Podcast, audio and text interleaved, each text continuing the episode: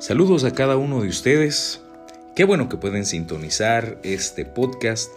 En esta ocasión estaremos hablando un poco acerca del el Nuevo Testamento, especialmente un, un momento en específico en el cual Jesús caminó sobre el mar. Antes de que esto ocurriera, Jesús había hecho la reproducción o la multiplicación de los panes y los peces, alimentando a más de cinco mil personas. Pareciera un evento espectacular si logramos imaginarnos la magnitud del alcance que llega a tener Cristo eh, en este hecho con respecto a la alimentación, comida, que es una gran necesidad. Muchos con hambre vieron esto y se maravillaron, quisieron convertir a Cristo en rey en ese momento y el Señor no lo permitió porque no era su tiempo y no era la manera de hacerlo. Pero Pasando esto, el Señor le pide a sus discípulos que se vayan de regreso en la barca. Tenían que cruzar el mar de Galilea. Y ellos se van mientras Cristo sigue eh, despidiendo a las demás personas, los cuales habían sido alimentados. Ellos se van, el Señor se queda solo, sube al monte a orar. Y a eso de las 3 de la mañana el Señor baja y busca alcanzar a sus discípulos pero ya no hay una barca para que él pueda subirse y alcanzarlos. Ya no hay quien pueda transportarlo al otro lado, pero para el Señor ese no fue un impedimento. Él comienza a caminar sobre el mar. Cuando va alcanzando a sus discípulos, hay una tormenta. Es una tormenta fuerte la cual tiene viento en contra y eso no permitió que sus discípulos avanzaran, que llegaran muy lejos o que estuvieran tranquilos. Y en ese momento de turbulencia, Viene Cristo acercándose, los discípulos lo ven y dicen, un fantasma. Yo creo que cualquiera de nosotros se hubiera asustado al ver eso. Él desde lo lejos les dice, tranquilos, soy yo. Lo escuchan y ellos se tranquilizan un poco. Creo que siempre había un poco de temor. El hecho de ver eh, a una persona caminar sobre el agua creo que no es algo que uno pueda aceptar y, tragárselo muy fácil. Eso es un poquito complicado. En, en Juan, en el Evangelio según San Juan y según San Marcos, ahí se queda la historia. Solo ellos se tranquilizan y Jesús se sube a la barca. Pero Mateo nos cuenta un elemento interesante. Cuando Jesús dijo, tengan paz, ¿verdad? Tranquilo, soy yo. Pedro le dice, Señor, si eres tú, manda que yo vaya sobre, que vaya a ti sobre las aguas. O sea, Pedro quería caminar también sobre el agua como Jesús.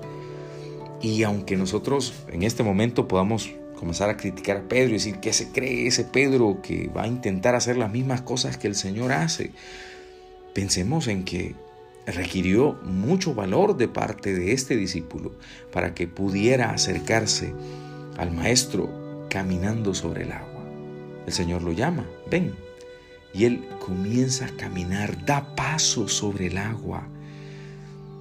Y en ese momento él ve alrededor suyo, cuando él ya está caminando, y el viento fuerte, las olas, el agua golpeando su rostro, hizo que le diera miedo y comenzó a hundirse. Un hombre que tenía experiencia pescando, pues esta era su profesión, había nadado muchas veces, sabía cómo nadar, sabía cómo sacar peces, pero en ese momento que comienza a hundirse, le da miedo, le da miedo. El miedo es normal, pero no, pero no es pecado. El problema fue que apartó su mirada del maestro apartó su mirada de la meta donde él iba, donde él se conducía, y esto le hizo perder su fe en el maestro. Cuando él pide auxilio, el maestro lo toma y lo saca. Lo regaña en ese momento, aún antes de subirse a la barca, los dos en el agua y lo regaña y le dice, ¿por qué dudaste? Luego los dos suben a la barca y se tranquiliza la tormenta. Creo que nosotros podremos aprender mucho al respecto de esta narración. En primer lugar, el valor que tiene Pedro de poder pedir al Señor esto, porque habían muchos en la barca y no se animaron a hacerlo. También podemos aprender de que hay muchas cosas que podemos hacer si, nos, si buscamos acercarnos a Cristo, si buscamos confiar en Él. Tal vez el Señor no esté buscando que nosotros andemos caminando sobre el agua, pero una de las cosas que, es importante para el Señor es que podamos acercarnos a Él. Es importante que nosotros nos acerquemos a Él. Él está ahí. Él nos dice, aquí estoy, tranquilos, en medio de la tempestad, en medio de los problemas, en medio de las dificultades, en medio de las cosas difíciles que nos estén pasando, el Señor está ahí y podemos acercarnos a Él, pero debemos confiar en Él y debemos mantener nuestra vista en Él. Muchas veces lo que sucede alrededor de nosotros nos distrae del Señor. Las cosas malas, lo que los demás hacen nos distrae del Señor no estamos concentrados en Él, no estamos buscando que Él sea la guianza de nuestra vida. Nos distraen las voces también de aquellos que no están avanzando en esa cercanía con Cristo. Aquellos que estaban en la barca, yo me los puedo imaginar, algunos animando a Pedro para que caminara, otros regañándolo o hablando en contra de él, ¿verdad? Tal vez diciendo algo así como, este Pedro, ¿qué se cree? ¿Cómo se animó a hacer eso? Y tal vez más adelante celebrando cuando se estaba hundiendo. Ya ven, es que no tenía que haberse tirado. ¿Quién lo manda a andar de aventado a este Pedro? Siempre le pasan esas cosas porque no se puede estar tranquilo. Y esas voces que muchas veces a nosotros nos detienen de avanzar, críticas, personas que nos señalan, personas que están molestas con nosotros, aquellos que nos tiran indirectas, a veces nos detienen de avanzar en nuestra cercanía con el Maestro.